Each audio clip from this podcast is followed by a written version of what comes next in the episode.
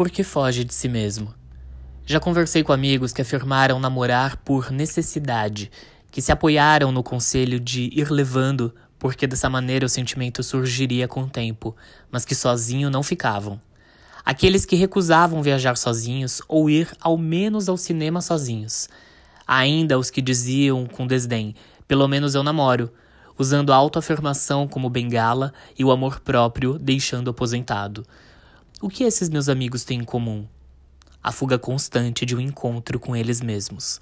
Felipe Lucchesi